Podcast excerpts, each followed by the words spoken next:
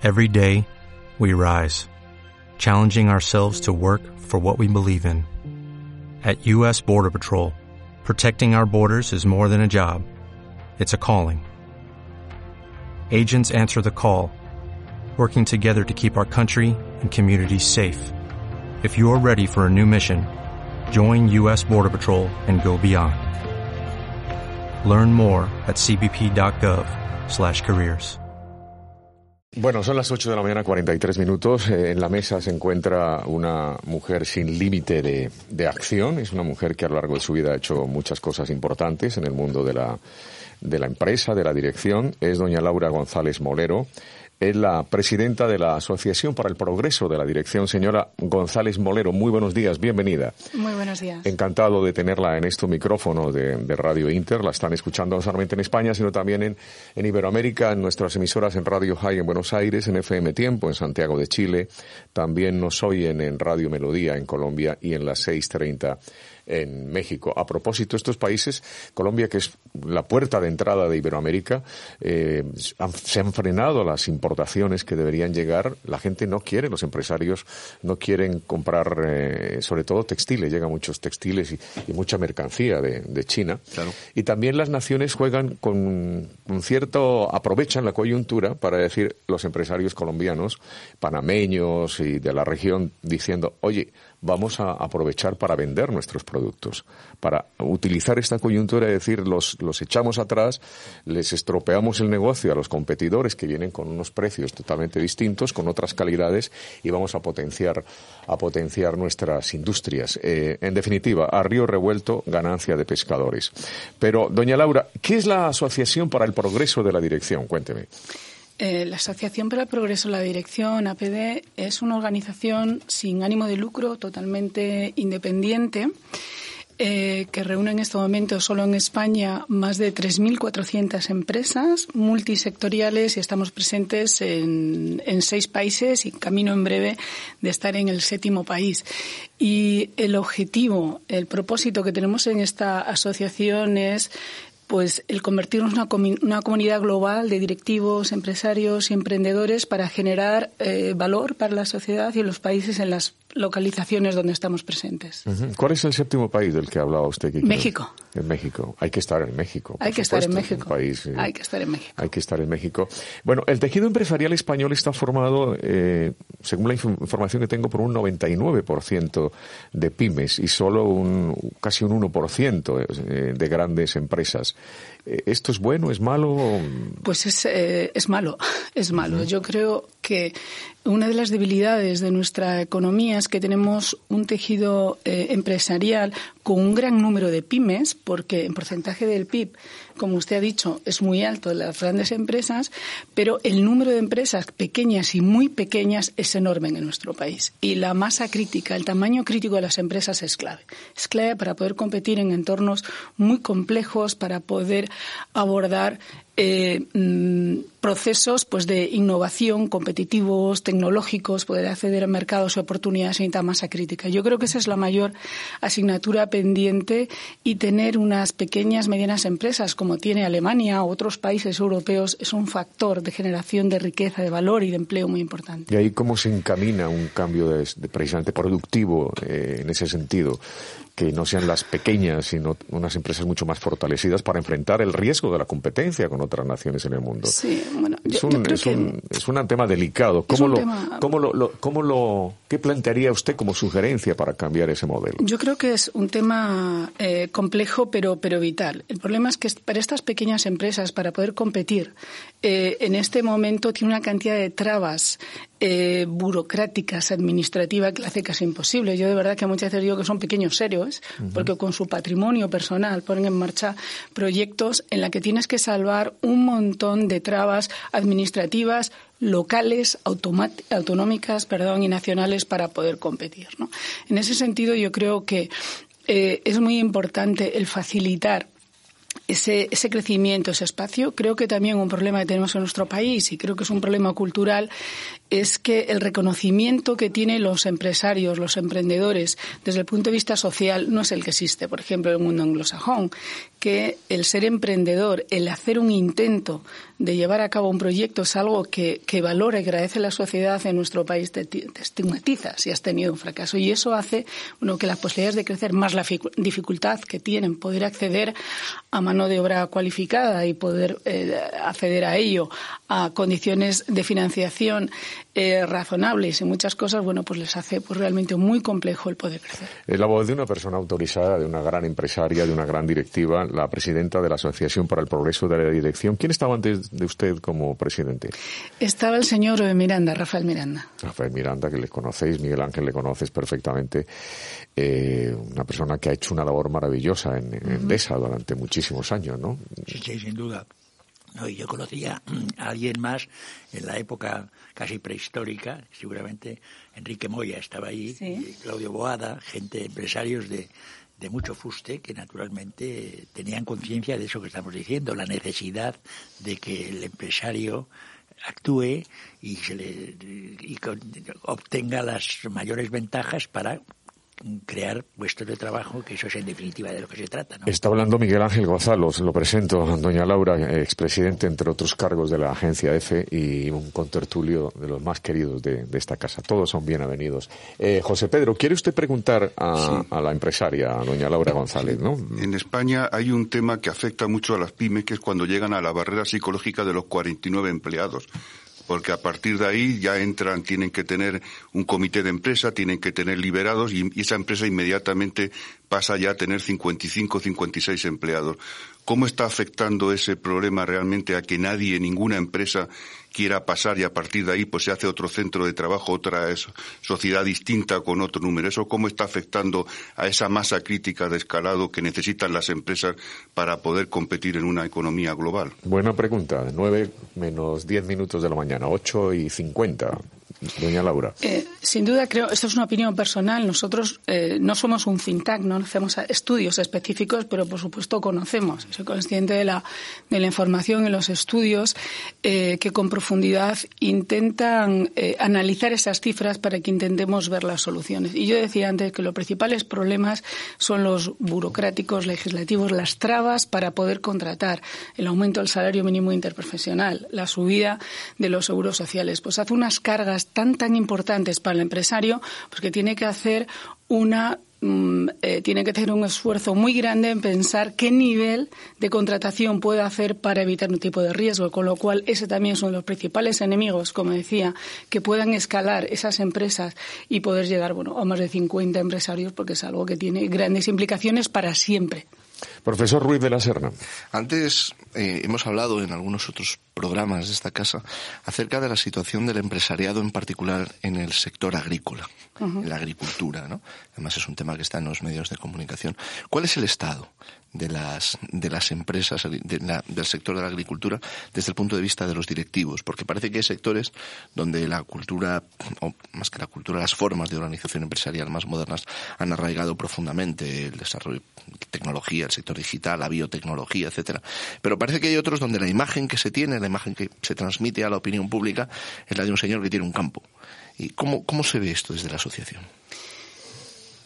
Bueno, mi, mi, mi, visión es que tenemos, como de muchísimos sectores, una visión parcial. O sea, yo creo que el conocimiento de la estructura económica y empresarial de nuestro país es poco conocida, pues porque lamentablemente no tiene mucho interés. Y pues intentamos desde APD, pues desde a todos que nos dan la oportunidad, y quiero agradecer a vosotros darnos esta altavoz, para explicar el esfuerzo que están haciendo, bueno, pues empresarios, emprendedores y también muchos agricultores que son familiares. Entonces, la estructura económica eh, primaria de nuestro país es, eh, está muy atomizada. Hay muy pequeñas, eh, muy pequeñas familias y empresarios que están trabajando en, en, el campo eh, trayendo los mejores resultados o con todo su esfuerzo, pero también hay que decir, y que es poco conocido, que las nuevas generaciones están poniendo, poniendo tecnología, trayendo criterios de gestión, cómo poder optimizar y poder, poder conseguir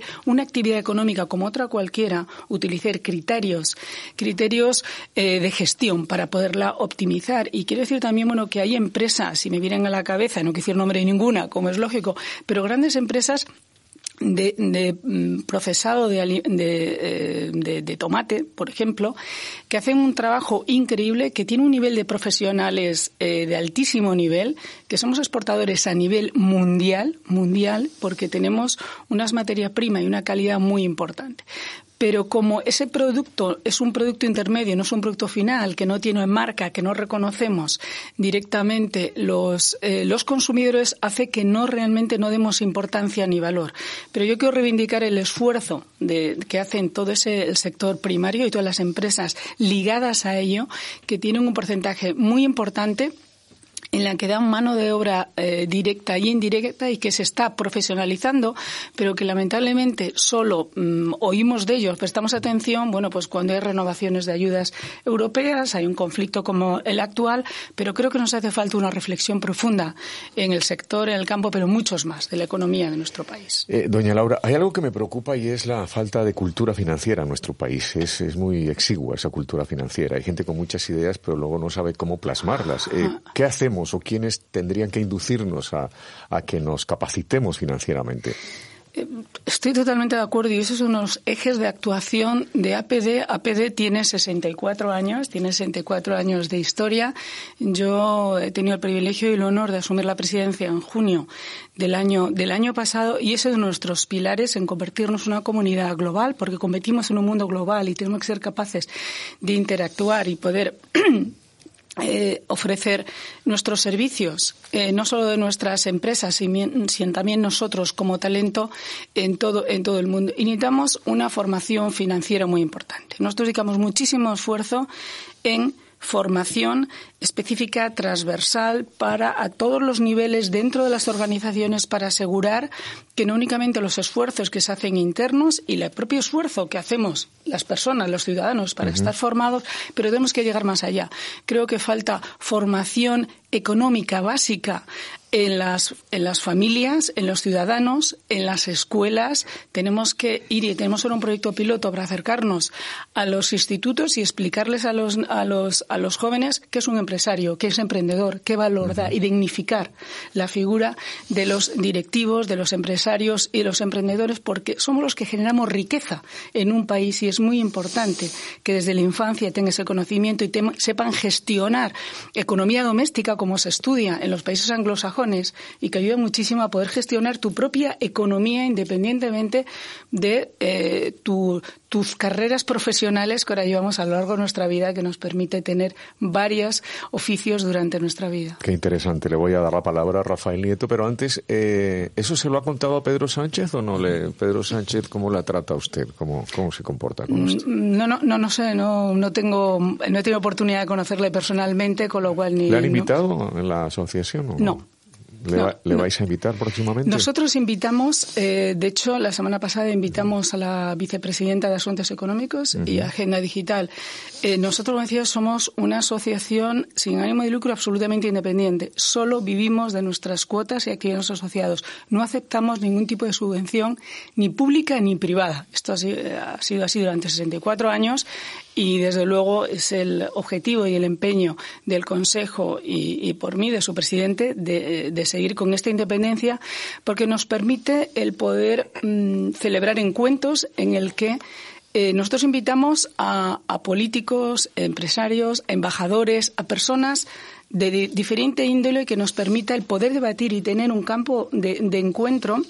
Lo hacemos en muchísimas ocasiones a puerta cerrada, sin medios, para poder conseguir que eh, el poder trasladar con mayor, digamos, eh, mm, pues facilidad para los interlocutores que quieran venir a nuestros foros, pero consideramos que es fundamental que los políticos. en principio no está previsto que vaya el presidente del gobierno. Lo vamos a intentar. Ah, lo vamos a intentar porque nosotros invitamos. Pablo Iglesias también. Invitaremos si quiere escuchar la voz de los empresarios, de los directivos. Como anda metido con, se met, con los de los tractores, nos contó Pedro Barato, que es una persona que lleva, esto lo quiero volver a reiterar, en los desayunos nuestros del Hotel Intercontinental, que Pablo Iglesias dice, a mí no me conoce absolutamente de nada. Y llegó, hombre, Pedro, ¿cómo te va? ¿Qué tal el campo? ¿Qué tal? Y dice, pero bueno, este señor, sí, qué falta de, respeto, ¿no? De, es que por muy campechano que uno sea, ¿sabes?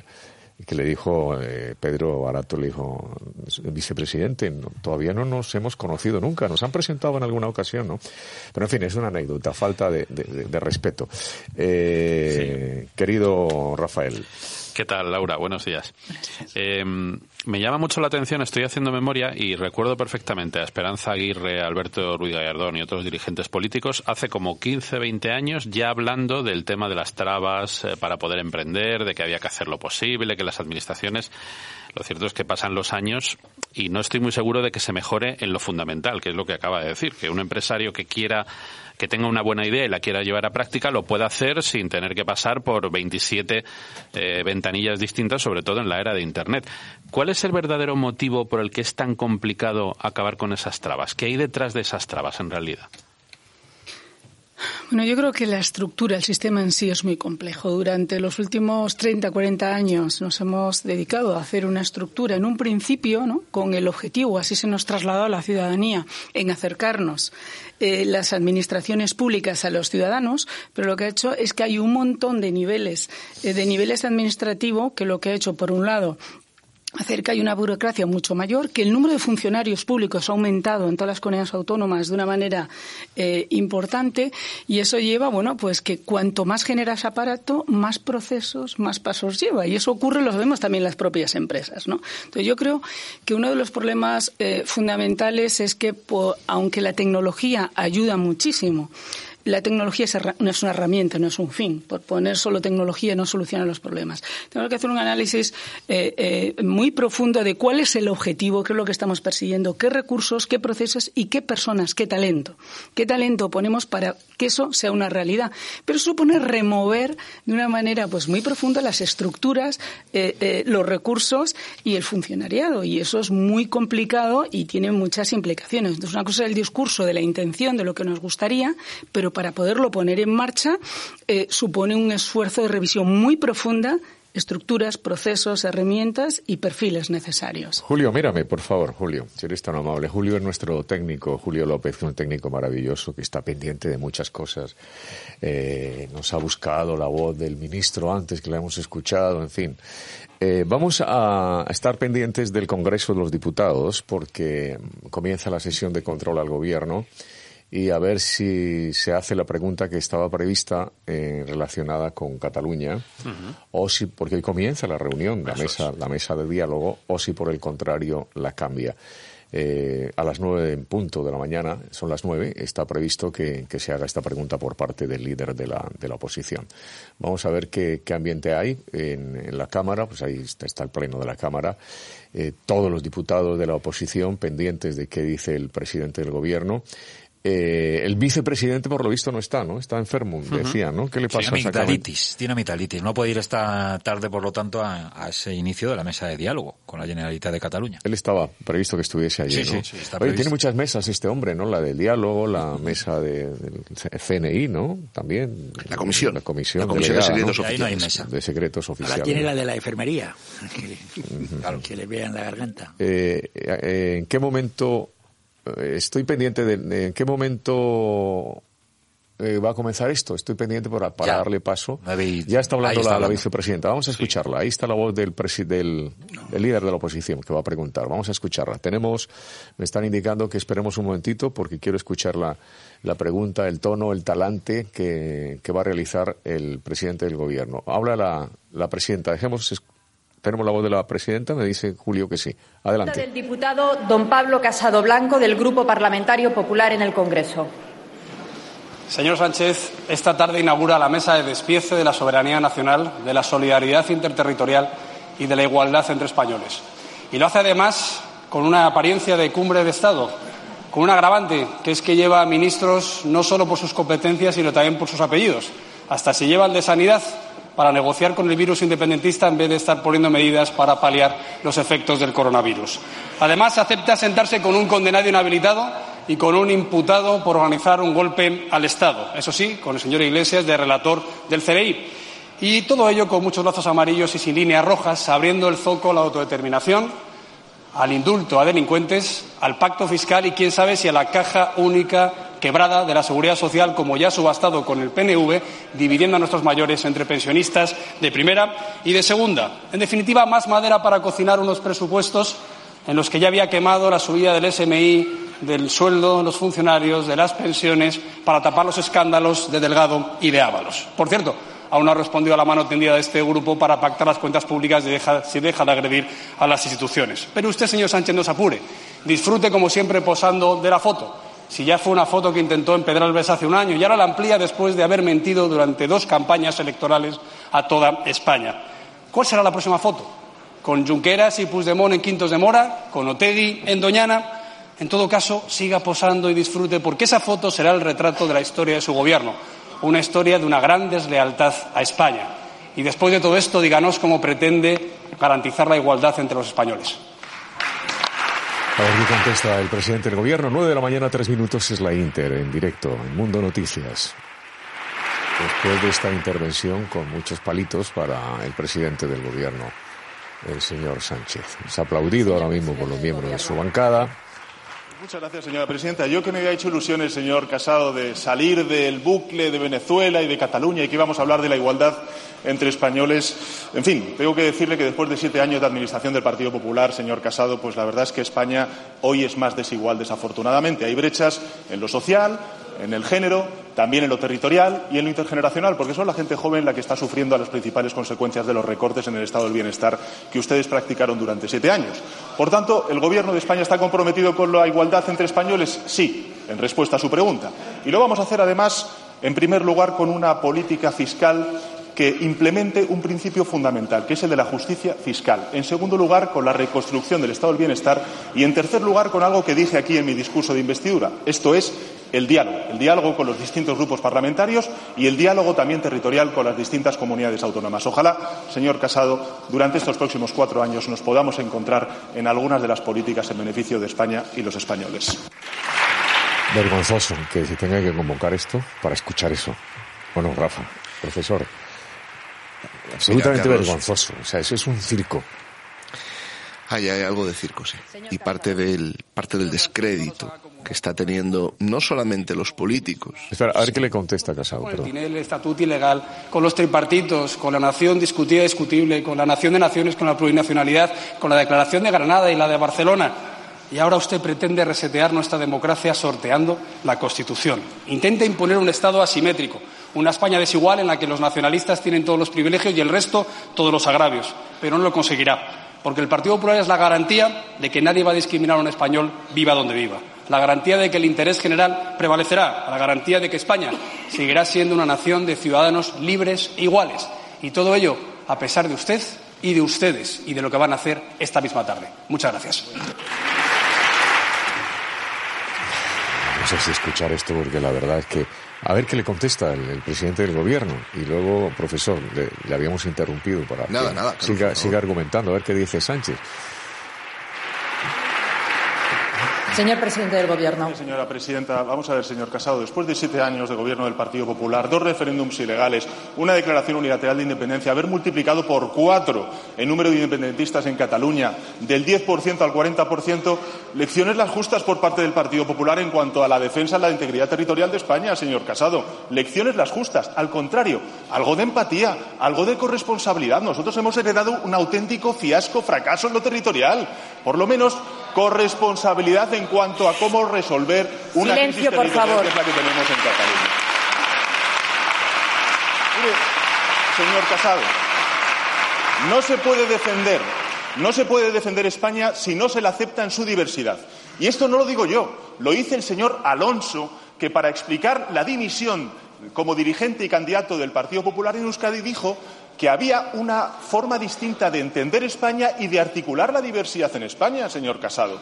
Vamos a ver, su problema, el problema de los líderes actuales del Partido Popular es que confunden igualdad con uniformidad. Y no es lo mismo, señor Casado. Mire, esta semana hay tres ejemplos claros de cómo el Gobierno de España está apostando por el diálogo. Ayer, en el Consejo de Ministros, después de un diálogo con el sector agrícola, un Real Decreto Ley para impulsar medidas en contra de la crisis de los precios del sector agrícola. Hoy, una mesa de diálogo por Cataluña y el próximo viernes una mesa de diálogo precisamente para la España interior y por el reto demográfico que se agravó gracias a las políticas y los recortes practicados por el Partido Popular. Gracias, señor presidente. Bueno, eh, profesor, vamos a dejarlo ahí y vamos a hablar nosotros. Comentemos esto. Yo creo que hay dos cosas. Una es que tiene algo de circo, en el sentido de algo de, algo de impostura, de impostado, de, artificial, las intervenciones leídas, las frases preparadas por los asesores y las, las consignas que ya hemos oído, ¿no? Eh, hemos visto alguna, alguna cita que tiene más de, que tiene más de diez años. La, la nación discutida, discutible, por ejemplo, que es una famosa frase de José Luis Rodríguez Zapatero. Y esto es parte de lo que está contribuyendo al descrédito no solo de los políticos, que los políticos al final se pueden reemplazar, sino de la política, y esto ya es más grave. Lo que pasa es que junto con eso hay una cosa de la intervención del presidente del gobierno que es inquietante, que es la costumbre de atacar a la oposición en lugar de dar explicaciones. Las preguntas parlamentarias son uno de los formatos de la actividad de control al gobierno que es una actividad encomendada a la oposición y en particular a la oposición en el seno del Parlamento, no en los medios de comunicación o en las manifestaciones en la calle.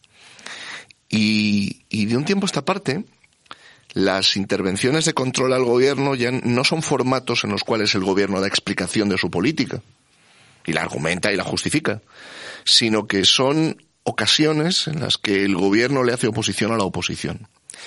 Por terminar de ser críticos, también es verdad que hay formas y formas de hacer la oposición. Entonces, una forma de hacer la oposición es ir con el argumento a dominem, de aprovechar los, los minutos que tengo para decirle a usted de todo, y luego usted me devolverá la, con la misma moneda, claro. o yo puedo plantear alternativas. No, yo no puedo estar más que de acuerdo con, con el profesor Ruiz de la Serna. Eh, lo que nos está pasando es gravísimo. Es gravísimo. Yo creo que se está destruyendo el parlamentarismo. Es, es, es una cosa, esto, es, esto que acabamos de escuchar es, es todo de, de, de sainete. No tiene... Encontré el otro día una frase en un, en un columnista muy brillante, que es Jorge Bustos, que decía, hemos tenido gobiernos que mentían, pero hasta ahora no habíamos tenido una mentira que gobierna. Yo creo que es, es brillantísimo, porque es exactamente así. Estamos, eh, nos estamos acostumbrando a la banalización de la mentira ya es, es común. Cualquier persona que habla desde en el Parlamento no nos lo creemos. Claro, ¿cómo nos vamos, cómo no nos vamos a creer el coronavirus? La, la, estamos introduciendo en la opinión pública la idea perniciosa de que, de que bueno, que todo es, da, igual todo, no, los políticos, en fin, como no, mienten permanentemente y tal. A mí me parece que el el, el caso, el, el, el, problema. Hoy tenemos, naturalmente, la, la actualidad eh, rigurosa y exacta es el, coronavirus, claro, uh -huh. naturalmente. Y a mí, antes, mientras estaba, estaba, estabais hablando, me acordé de, de una vieja cosa de Malraux, que a lo mejor también el profesor se acuerda, que decía que Mao, hablando de Mao, decía, son los bolcheviques con electricidad. Bueno, yo he pensado, lo que está pasando con el coronavirus es, es una gripe con redes sociales. Y, es, y eso es lo que está pasando. Y naturalmente hay una sensación de alarma. Si, si por las redes sociales, por, por los WhatsApp, por, los, por Internet circulan las fake news y todo esto, ¿cómo no vamos a, a aceptar que esto es, estamos ante una pandemia informativa? Eso sí que es una pandemia. Doña Laura, ¿alguna reflexión o, o le hago una pregunta? Eh, quizás la, la reflexión, da, ¿no? Sí, si me da la oportunidad de por supuesto. Por supuesto, al, al, hilo de todo esto. Sí, sí, sí al sí. hilo de todo esto es, bueno, pues también mi, mi honda preocupación de la, de la deriva que está teniendo eh, y la gran crisis, yo creo que de credibilidad que está habiendo a nivel mundial, a nivel europeo y, y aterrizando en nuestro, en nuestro país, ¿no? Que nos lleva, bueno, pues a, a, que se está perdiendo credibilidad a instituciones que son pilares básicos del funcionamiento de un Estado de Derecho. Uh -huh. Entonces, a mí eso me preocupa mucho como ciudadana, como empresario y como directivo, que la credibilidad de las instituciones esté, esté en un momento de descrédito absoluto, que, eh, que, la separación de poderes también esté en riesgo. Creo que esto sería un retroceso en el Estado de Derecho de nuestro país de una manera muy importante. Eh, me preocupa también la crisis ter, eh, territorial en un momento eh, en el que la globalización y la economía, los ciudadanos, la demografía del mundo va por otros lugares eh, creo que es un riesgo muy importante que se banaliza en muchas, en muchas ocasiones, manejando de una manera eh, eh, populista, y eso está llevando pues, a cierta crispación social en, que está empezando a aparecer en muchos lugares de nuestro país. ¿no? Entonces, yo creo que es un retroceso de un avance que hemos hecho de los últimos 40 años y, yo creo que todos los riesgos que tiene nuestro país, quizás el económico, y me preocupa mucho también, pero creo que es más fácil revertirlo.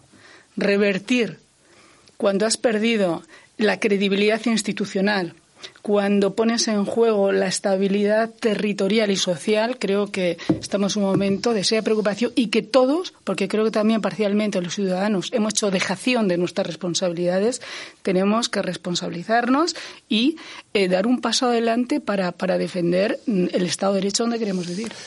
Son las nueve y trece minutos. La voz de la presidenta de la Asociación para el Progreso de la Dirección, invitada especial en el día de hoy. Eh, José Pedro López es asesor, está muy cerca de, Pablo Casado en asuntos de comunicación y de otros líderes del Partido Popular. Eh, había, me había guiñado el ojo para decir que quería intervenir. ¿Qué, ¿Qué reflexión tiene José Pedro? Realmente, viendo el lenguaje corporal del presidente del Gobierno, se le nota un animal totalmente acorralado el rictus de la cara, la forma física y lo que está haciendo es una persona totalmente eh, pues con problemas y que sabe que está mintiendo y que está acorralado y que está pagando. La otra parte que, ha comentado Gonzalo es que ah, hace falta hacer una buena oposición y ver este entorno económico. Esto no es un tema solo de derecho, sino que nos estamos jugando la, la compañía del IBEX cuánto vale. ¿Y cuál es la tendencia, cuál es la proyección en los próximos meses del, valor de un Santander, de un BBVA, de un Iberdrola?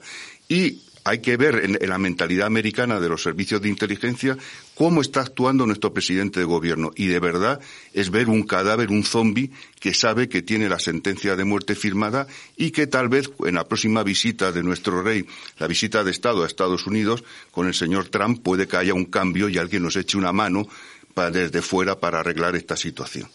o sea que va a ser Trump el que nos va a cambiar el, dinero. El dinero, no es, es un tema, no, no. Estamos apañados. Es un tema de económico, es decir, realmente aquí nos estamos jugando importaciones, nos estamos jugando muchas cosas y una seguridad jurídica que ahora mismo no tenemos, pues, eh, para parar para lo que se hace en otros países de nuestro entorno.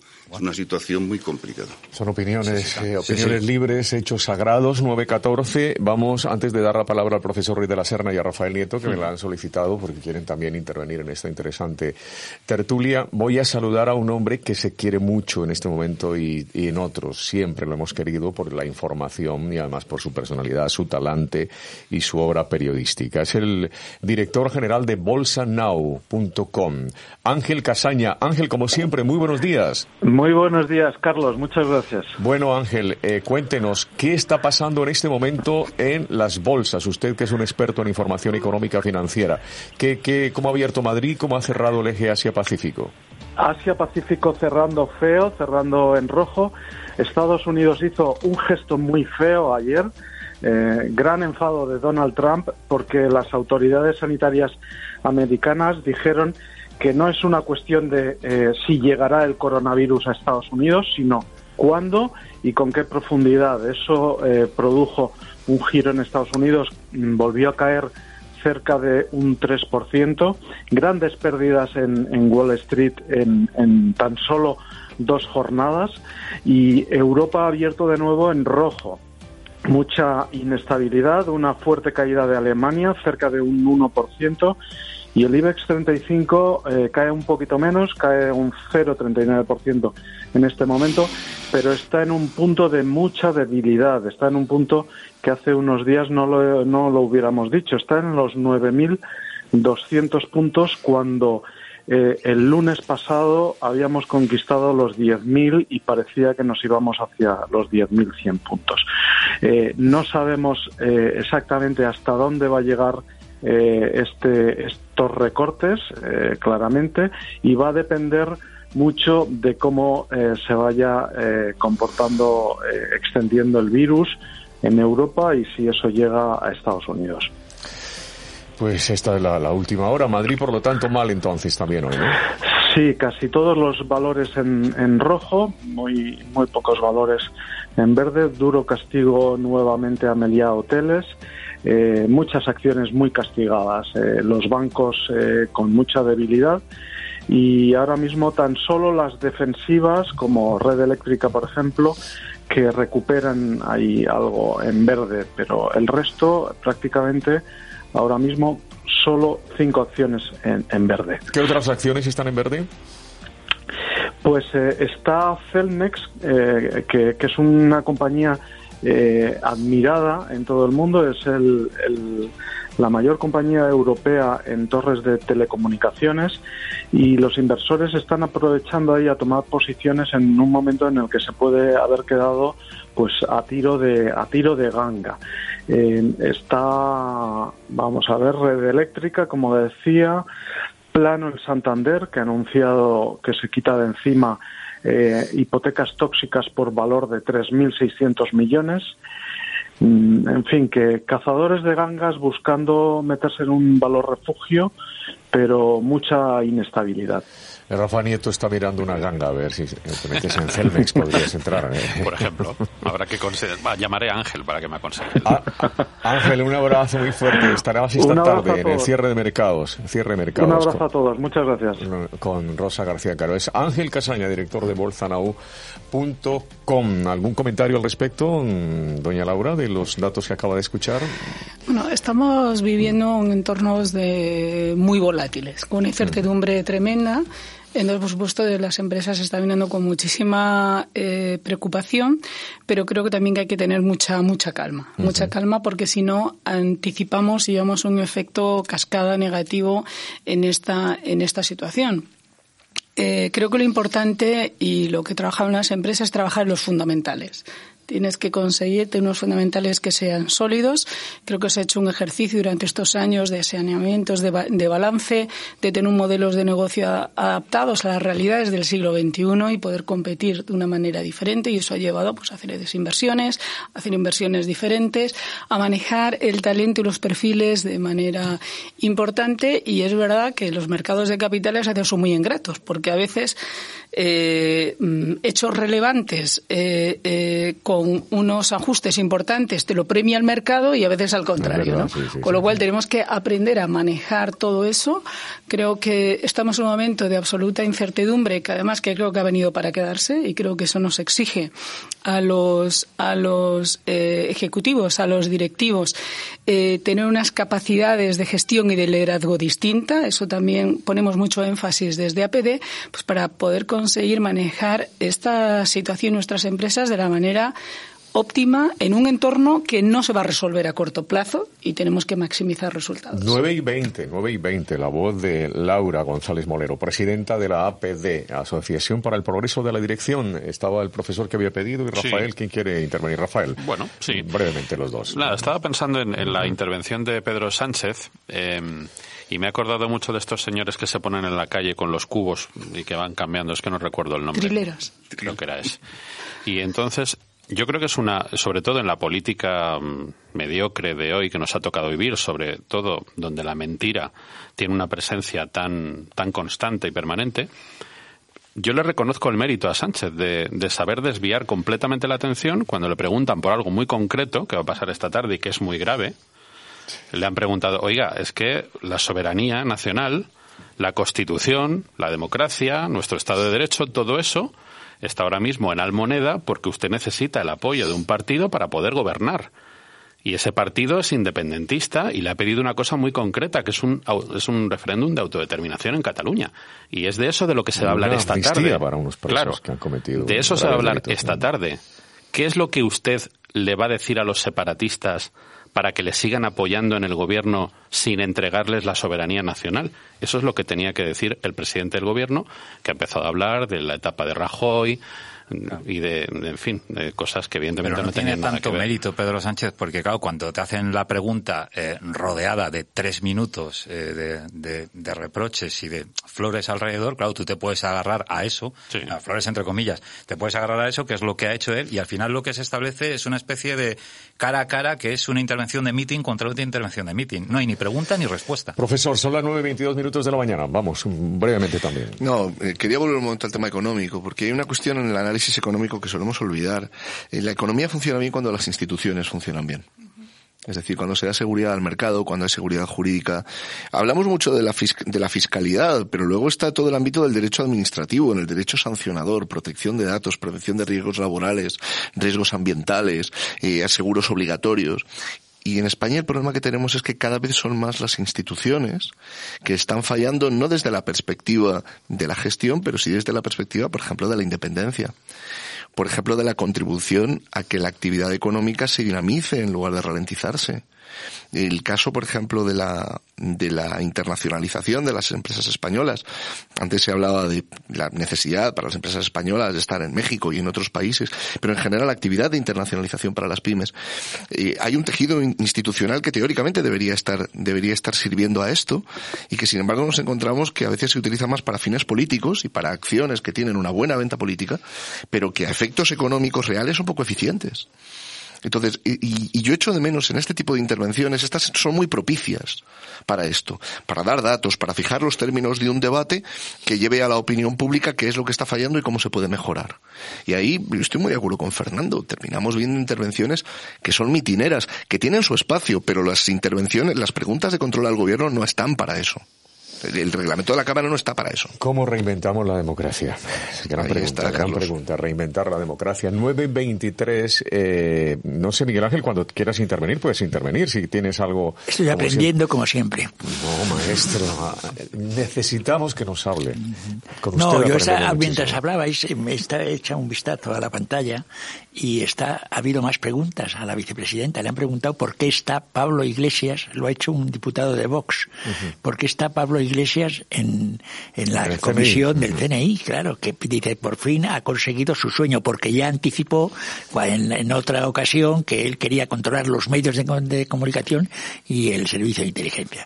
Y claro, la respuesta, pues igual seguimos en la mentira, ¿no? Es, antes cuando eh, doña Laura ha dicho eh, en fin, que el, descrédito de las instituciones, que es a lo que estamos asistiendo, yo he anotado descrédito que empieza por des, desgobierno, que empieza por des, desastre, que empieza por des... Desconfianza. desconfianza y desbarajuste. Desestructura. Y el, y el señor, el, el señor Casado ha hablado del despiece de la nación.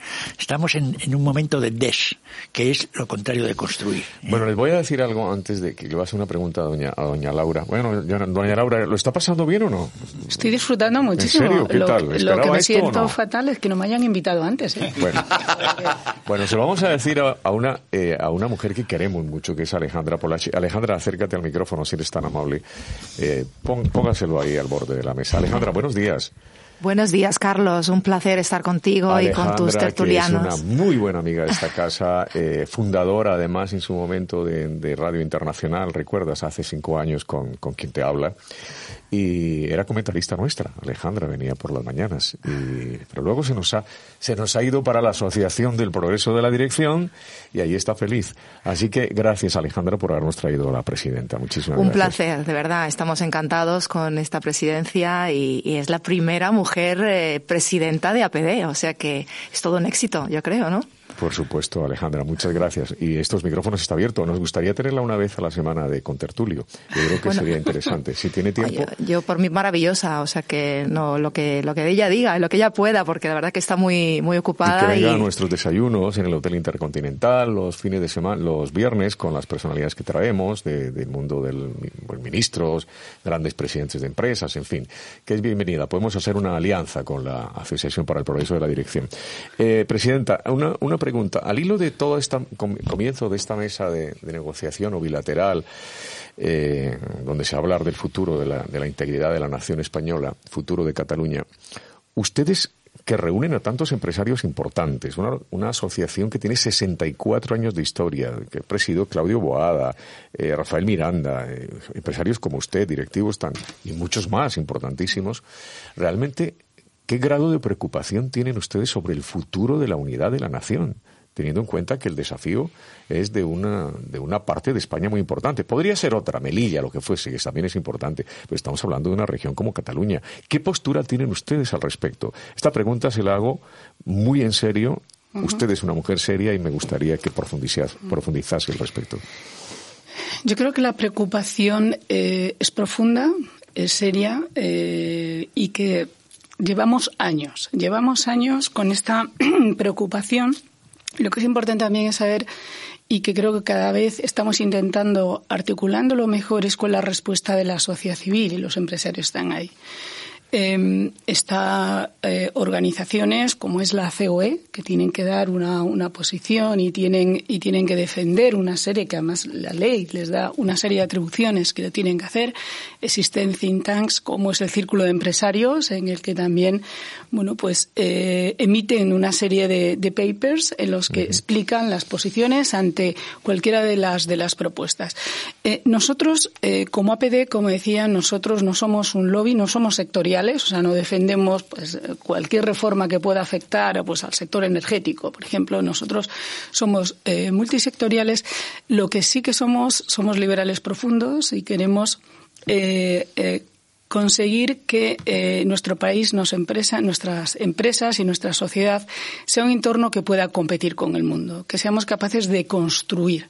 Y los problemas complejos necesitan soluciones eh, complejas. En ese sentido, mi, mi, gran esfuerzo que estoy haciendo, ¿no? Eh, desde que he asumido la, la, presidencia hace escasos ocho meses, es intentar unir esfuerzos, porque creo que la sociedad civil no estamos lo suficientemente unida ni orquestada para que seamos ante, ante este momento de desconcierto de todos estos des que comparto eh, totalmente, que demos también un poco de esperanza a la sociedad, que somos millones de personas en diferentes posiciones en nuestros puestos de trabajo, independientemente del nivel de que estemos, que, nos, que queremos a nuestro país y que nos preocupa eh, eh, las cosas que están, que están ocurriendo. Entonces, yo creo que tenemos que esa preocupación existe. ¿Cómo articulamos nuestra posición y somos capaces de la sociedad civil influenciar más en el mundo político? Creo que es fundamental para poder este controles que ya desde el punto de vista parlamentario no son tan eficaces como en el pasado para poder contribuir todos a esta corresponsabilidad que debemos tener. Si estuviera ahora mismo con el señor Torra, ¿qué le diría? ¿Qué, qué le diría al presidente de Cataluña? Bueno, pues le diría, el problema es que yo creo que, eh, que los discursos de Torra, y yo no le conozco personalmente, pero las intervenciones que le he visto, el discurso es emocional, no es racional. Entonces yo creo que las discusiones ante cualquier situación que nos ocurre a nivel familiar, yo, yo soy una persona que intento ser muy pragmática y bajar todas las bases, porque creo que es cuando nos quitamos un poco estas eh, visiones, percepciones que todos tenemos y eh, que nos hace, bueno, estos sesgos emocionales que tenemos todos. Entonces, un problema eh, complejo necesita soluciones complejas también, pero hay que hacerlos desde la racionalidad. Como se hagan desde la emocionalidad, las posibilidades de encontrar soluciones, acuerdos, creo que son casi imposibles. Sobre todo cuando hay mucha, estás muy ideología. Eh, con mucha ideología por mucha dentro, ¿no? De eso. Eh, lo que acaba de decir es para un debate. Para un debate de fondo, Carlos, de, de porque fondo, muy, muy en el fondo yo creo que hay dos cuestiones en esto. El estatuto de la razón en la política, por una parte, claro. es decir, hasta qué punto no, no, priman más las vísceras, pero yo creo que también hay otro, que sobre el liderazgo, sobre los modelos de líderes que tenemos en nuestra sociedad. Es decir, un líder que es capaz de plantearse, por ejemplo, que digan lo que digan las resoluciones judiciales, él va a hacer lo que le dé la gana. Además de un debate político, habría un debate sobre un líder es aquella persona a quienes otros siguen. Con lo cual hay un debate sobre la persona, pero hay un debate sobre aquellos que la siguen. Y casi diría que este segundo me interesa más que el primero. Porque, insisto, los políticos son reemplazables. Pero lo que, lo que un político dice sobre la sociedad que lo vota o sobre los votantes que lo siguen es mucho más elocuente que lo que puede decir en un momento determinado en una rueda de prensa. Sí, lo que ha comentado la presidenta es que hay que seguir luchando todos los días, pragmático y bajar a nivel de suelo y, no, y no desfallecer, porque los contrarios están muy bien preparados, tienen los objetivos muy claros y saben lo que quieren conseguir. No desfallecer y con personas brillantes y con el apoyo de todos los empresarios que tienen, que son los que realmente crean los puestos de trabajo en España y han conseguido hacer de España pues un país ahora mismo el cuarto en Europa después de la salida del Reino Unido. Entonces, no desfallecer y luchar tanto en la, en la, oposición a aprender que ahí están personas jóvenes con ganas y hacia adelante. ¿Qué tiene que hacer Pablo Casado para que su mensaje penetre más en las masas? Usted que es un experto. Pues realmente eh, estar centrado, es decir, realmente aceptar que quiere, que quiere estar en la Moncloa. Entonces, no, no ver detrás como líder, no estar preocupado de, lo, de, un Alonso, no estar preocupado de, de, la opinión que puede tener Feijó, que es favorable y que le ayuda, sino realmente ser ese líder que espera y lo, un poco lo que ha hecho Carlos Iturgaiz. Yo voy a tener los, los, los votos de Vox. Entonces, esos son líderes, es decir, y eso están todos en el mismo equipo para seguir adelante. Y esa es la, comunicarlo al país, comunicarlo a los ciudadanos y que el contrario sepa que tiene enfrente una mentalidad ganadora.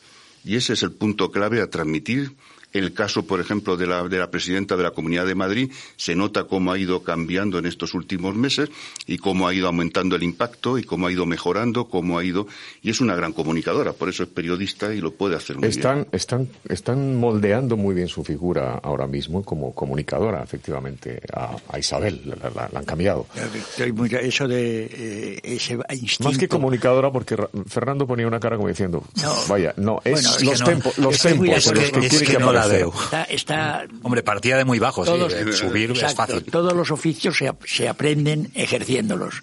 Yo creo que en cuanto al liderazgo, eso está claro. Eso se llama en el fútbol hambre de balón. Es decir, tiene que salir a todos los balones. Neruda lo resume con un, un verso que me encanta, que dice, yo soy solo la frente de los que van conmigo. Pues eso es, ir por delante y ese es el liderazgo. Y naturalmente, eh, yo estoy muy de acuerdo con, con lo que nos ha explicado doña Laura de lo que quieren hacer me ha interesado mucho lo de ir a los institutos a enseñar a los niños lo que es la empresa, lo que es lo que es, es, es que es natural, es que los chicos tienen que estudiar en este país nuestro, en este momento tienen que estudiar ciencias, tienen que estudiar matemáticas, tienen Shakespeare ya vendrá después, eh, también es muy interesante, no, no Dios me libre a mí de criticar las supuesto. letras, pero pero eh, es, y decirles eso, que sepan lo que es una empresa, que no algo más de, de lo que les enseñan ahora, eso es una labor encomiástica. ¿Ha estado con Su Majestad el Rey últimamente? ¿Nos ha recibido no? No, hace, hace tiempo que no he tenido la, oportunidad, pero creo que tenemos que, buscar o, aprovechar la oportunidad en cada momento, ¿no? Como este. Creo que, que muchas veces los empresarios y los directivos no hemos sido lo suficientemente, no sé, valientes, me permiten la palabra, eh, a la hora, bueno, de, de, poder mm, luchar más y por, las posiciones para defender nuestro país, no nuestras eh, compañías. Pero cuando se está en un puesto de liderazgo, de responsabilidad, va mucho más allá, porque al final somos referentes eh, no solo para nuestros eh, empleados y nuestro entorno, sino también para la sociedad. Y creo que en ese sentido, eh, yo muchas veces, ¿no? Y, ahora aprovechando que estoy en un medio, que, necesitamos altavoces para poder que la ciudadanía nos vea no como los malos perversos que ganamos dinero con el sufrimiento y el trabajo de los demás. Somos parte de la economía con roles y responsabilidades muy importantes y algo que eh, voy a aprovechar para decir que siempre me ha sorprendido que para poder tener una carrera ejecutiva o empresarial exitosa necesitas una formación, un requerimiento, una experiencia tremenda y para llegar a determinados niveles a este país en la carrera política, aunque nunca hayas trabajado, aunque nunca hayas tenido una determinada capacitación, puedes acceder. Y yo creo que la capacitación, la formación, el tener eh, la capacidad de análisis crítico. Creo que nos falta en este país, falta que los colegios se le enseñe a los niños su capacidad crítica, porque hoy en día, cuando están hablando de las fake news y, lo que ocurre en el entorno. Entonces, tener la capacidad y la inquietud intelectual de contrastar opiniones, de poder analizar, creo que es muy bueno porque nos ayudará a ser personas con valores, con principios profundos, independientemente de la posición final que podamos adoptar, pero que no nos dejemos llevar de una manera como borregos a las tendencias o las decisiones que le interesan a, a cuatro sin entender muy bien qué implicaciones tiene para nuestra sociedad y nuestro país. Doña Laura, le voy a decir una cosa. A medida que hablamos con usted, más nos encanta. Nos, está seduciendo, es genial, genial. Eh, doña Laura, eh, ¿dónde nació usted? Eh, yo he nacido en Galicia, yo he nacido en Orense, en una compañía, una, una, provincia que conoce muy poca gente, pero los invito a ir, que es una ciudad muy bonita. Es, precioso. ¿Qué cargos ha ocupado usted? Yo tengo todo aquí, pero cuéntelo usted. Bueno, tengo el mérito de los años, que ayuda a que has podido tener muchos cargos en tu vida profesional. yo empecé a trabajar hace 31 años, he trabajado en siete multinacionales del cuidado de la salud y química y eh, he sido responsable del sur de Europa, del norte de Europa, he estado en Latinoamérica, he sido responsable de Latinoamérica, eh, con, viviendo en Brasil, me fui a vivir a Brasil, luego he estado en Estados Unidos eh, con otra gran compañía y hace tres años decidí, bueno, volver, volver a mi país. Entonces, bueno, yo creo que los cargos no son tan importantes porque los cargos van y vienen. Lo importante es el valor que somos capaces de generar en cada paso de nuestra vida. ¿Era gestión de qué tipo? ¿En el ámbito de qué? Yo he sido consejero delegado presidente de compañías eh, aquí en España, primero, luego en Latinoamérica con dos compañías distintas. ¿Los nombres? ¿Alguno? Eh, Merck y Bayer. Ajá, vale. Y después Bayer, la última posición está en Estados Unidos. Qué orgullo, ¿no? Tener a una, una señora como usted invitada en esta mañana. Gracias nuevamente, Alejandra Polache. Bueno, ¿ha disfrutado de la mañana o no? ¿Qué muchísimo, muchísimo. Eh, creo que creo que es importante que haya este tipo de espacios, que demos la oportunidad a la ciudadanía eh, tener debates no crispados, eh, que, vean que en la sociedad hay muchísimas personas con roles, responsabilidades. Yo no conocía a ninguno de ustedes y es un placer. Gracias a Dios, no nos conocía. porque ha tenido la ocasión de conocernos. en, en, yo aprendí hace muchos años y mi suegro decía ¿no? que lo importante en esta vida es ser normal. Y yo creo que ser personas normales, con principios, con ganas de trabajar, con, y que seamos más generosos y con más capacidades de compartir y hacer cosas, creo que es nuestra obligación. Y según van pasando los años, pues me siento pues más en la obligación, eh, de aparte de otras actividades que hago en el momento actual, pues por eso accedí al ofrecimiento con mucho orgullo ¿no? de, de presidir APD eh, de una sociedad sin ánimo de lucro, que lo hago absolutamente gustosa porque creo que tengo que contribuir y devolver a esta sociedad, a este país, todo lo que me ha dado. Si yo he llegado también a los puestos de responsabilidad ha sido porque me he formado en este país, me han apoyado y pues tenemos un país maravilloso. Señora, muchas gracias. Laura González Molero, presidenta de la Asociación para el Progreso de la Dirección. Profesor, se marcha, ¿no? ¿Qué, ¿De qué va la clase? A ver, cuénteme. No, no, hoy no tengo clase. Yo tengo que... entonces, ¿por qué corre tanto, Porque tengo que mandar la propuesta de, de comunicación para un congreso, Carlos. ¿Qué congreso? A ver, cuénteme. Pues es un... Todavía no, todavía no tengo claro sobre qué, la, sobre qué lo voy a proponer. Es un congreso sobre ciencia política, derecho, ciencias sociales en Bulgaria. Entonces, sí, en Sofía. Entonces tengo que ver qué, qué es lo que voy a proponer. ¿Habla búlgaro usted? No, no, no, entiendo algo porque se parece, tiene cierta similitud con el, con el ruso y con el serbo-croata. Entonces hay a lo mejor un 10, un 15% de cosas que entiendo, pero no, no. Doña Laura, es que este señor habla, ¿cuántos idiomas habla? ¿Siete, ocho? Depende del nivel, Carlos. O sea, normalmente doy clase, normalmente doy clase en español y en inglés en la universidad. Pero ¿cuántos? Diga que siempre gusta decir cuántos idiomas comprende. No, Carlos, que me da vergüenza. Lo he oído hablar del en chino. chino un par de palabrillas, un par de palabrillas. ¿Qué número de idiomas habla, profesor, por favor? ¿Perdón? ¿Qué número de idiomas habla? ¿Pero con qué nivel? Que, a ver, que pueda dar clase... Que se pueda entender... Que pueda no morir de inanición. Sí. Árabe lo controla. Pues sí, deben de ser unos... O sea, sí que pueda hacer una vida más o menos normal, no sé, serán unos Seis, siete. Madre mía. Depende, depende también. Doña, Laura, ¿cuántos? ¿Cuatro? No, no, no. Yo solo hablo, solo hablo tres, eh, tres idiomas. Eh, con lo cual me da muchísima envidia. Creo que eso ayuda muchísimo, el abrir nuestra mente, el vivir fuera. Yo cuando regresé a Estados Unidos, en una entrevista que me hicieron, dice, ¿qué recomendación le diría usted a las personas que quieren seguir su carrera? Digo, que salgan de su zona de confort y que viajen el problema es vivir siempre en nuestro lugar, en nuestro barrio, en nuestro entorno y vemos que eso es el mundo y el mundo es mucho más amplio, más complejo y es maravilloso. Don Miguel Ángel, ¿qué tal con el alemán? Yo, yo hablo fatal. Yo, yo digo lo de... No, no le dio tiempo, no le dio tiempo a aprenderlo. Sí, aprendí alemán, sí, claro. ¿Cuánto tiempo estuvo en alemán? Bueno, estuve dos años. ¿Se aprende en dos años? Sí. No, se aprende, pues, se aprende el alemán de la vida cotidiana. Que en dos años un nivel B2. No, pero quiero decir que me he acordado de Eduardo, mientras decíamos esto, de Eduardo Punset, el recordado Eduardo, que era un tipo que de, una vez hablando de esto, porque hablaba, se movía muy bien, y pero Eduardo, ¿tú qué idiomas hablas? Dice, bueno, yo los hablo todos pero muy mal. no, lo que pasa es que siempre, Carlos, hay que hacer la pregunta de qué nivel. Porque, a ver, chapurrearlo.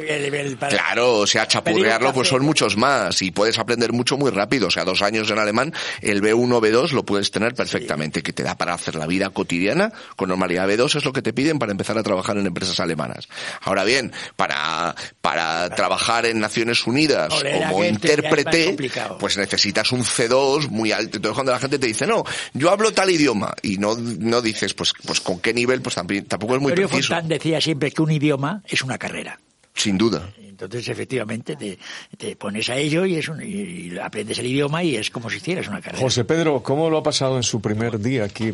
José Pedro, la primera vez que viene a nuestra tertulia. A ver, cuéntenos. Pues realmente que que hay que pensar en la audiencia, sobre todo en los jóvenes que están en la audiencia, que cojan fe, que realmente emprendan, que vean que estamos en un estado serio de derecho y que hay pequeñas coyunturas y me lo he pasado bien porque es algo tranquilo y realmente y es lo que lo que Carlos debe de transmitir a la audiencia que esto hay personas serias detrás pensando muy bien formadas con una carrera internacional pues mucho superior a la que he podido tener yo y en puestos y Bayer es un número uno es decir quien no sepa lo que es Bayer quien no conozca lo que es Merck pues tener aquí a la persona que ha dirigido que ha pasado todos los exámenes que ha tenido la confianza de esos consejos de administración nos da una seguridad de que APID seguirá adelante y que no desfallezca oye eh, lo... un aplauso, ¿eh? por supuesto. Póngame uno, a doña Laura, por favor, por haber venido hoy. Al profesor ya se los hemos dado muchas veces, pero se lo vamos en directo, profesor. Vamos, profesor.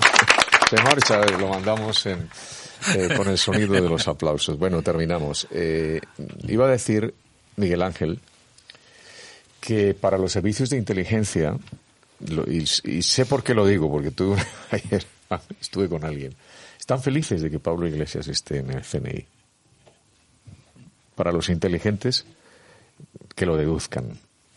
Los servicios de inteligencia extranjeros están muy felices de que Pablo Iglesias esté en el CNI. Ya, saquen ustedes sus propias conclusiones. bueno, eh, Rafael, ¿qué tal lo has pasado? Como siempre, es fenomenal. Muy bien. Bueno, pues muchas y, gracias. Y ahora ya me quedo pensando en esto último que has dicho. a, ti, como a ti te lo cuento todo. Luego fuera de micrófono. Prefiero, prefiero. Pero están felices de que Iglesias esté ahí. Mucho, además, mucho, además. Mira bien, porque ya que así nos sobreponemos al disgusto de Felipe González. claro, si esa locuacidad. Pero se han manifestado los servicios de inteligencia extranjeros. No porque lo cuente. Hombre, lo que sí que. Los servicios de inteligencia que van diciendo su opinión. Pero en cambio, en Moncloa, a mí lo que me. No, te ha sido por el lado más fácil, digamos, ¿no? Sí, pero es lo que tengo. Los, servicios de inteligencia eh, no, son, no están lejos de ti, están cerca de uno. Claro. ¿Sabes? Pero lo que me han contado es que había muy mal, mucho malestar la explicación que dio, el, por la explicación que dio en Moncloa, cuando le preguntaron que por qué estaba ahí, porque había, y él dijo, ah, lo ha pedido el presidente. Se refugió en esa, y por lo visto, mm, es mentira una vez más es mentira, no se lo pidió, lo exigió él como una condición para seguir, seguir, seguir esas buenas aparentes eh, relaciones, ¿no? Bueno, son las 9 y 44. Rafael, les dejo con Rafael Nieto y con mi querida eh, Elena Valverde. Muy bien. Muchísimas gracias, directora. Muchas gracias, presidenta del, del foro de la Asociación para el Progreso de la Dirección. Es una asociación. Alejandra Polachi, muchas gracias, Alejandra. Alejandra, eh, profesor, Maestro, muchas gracias. A ustedes. ¿Cómo le llamamos a Miguel Ángel Gonzalo? De mil maneras. Maestro, maestro. Muchas gracias. José Pedro, un abrazo muy fuerte. Encantado como siempre. Les dejo con Julio López.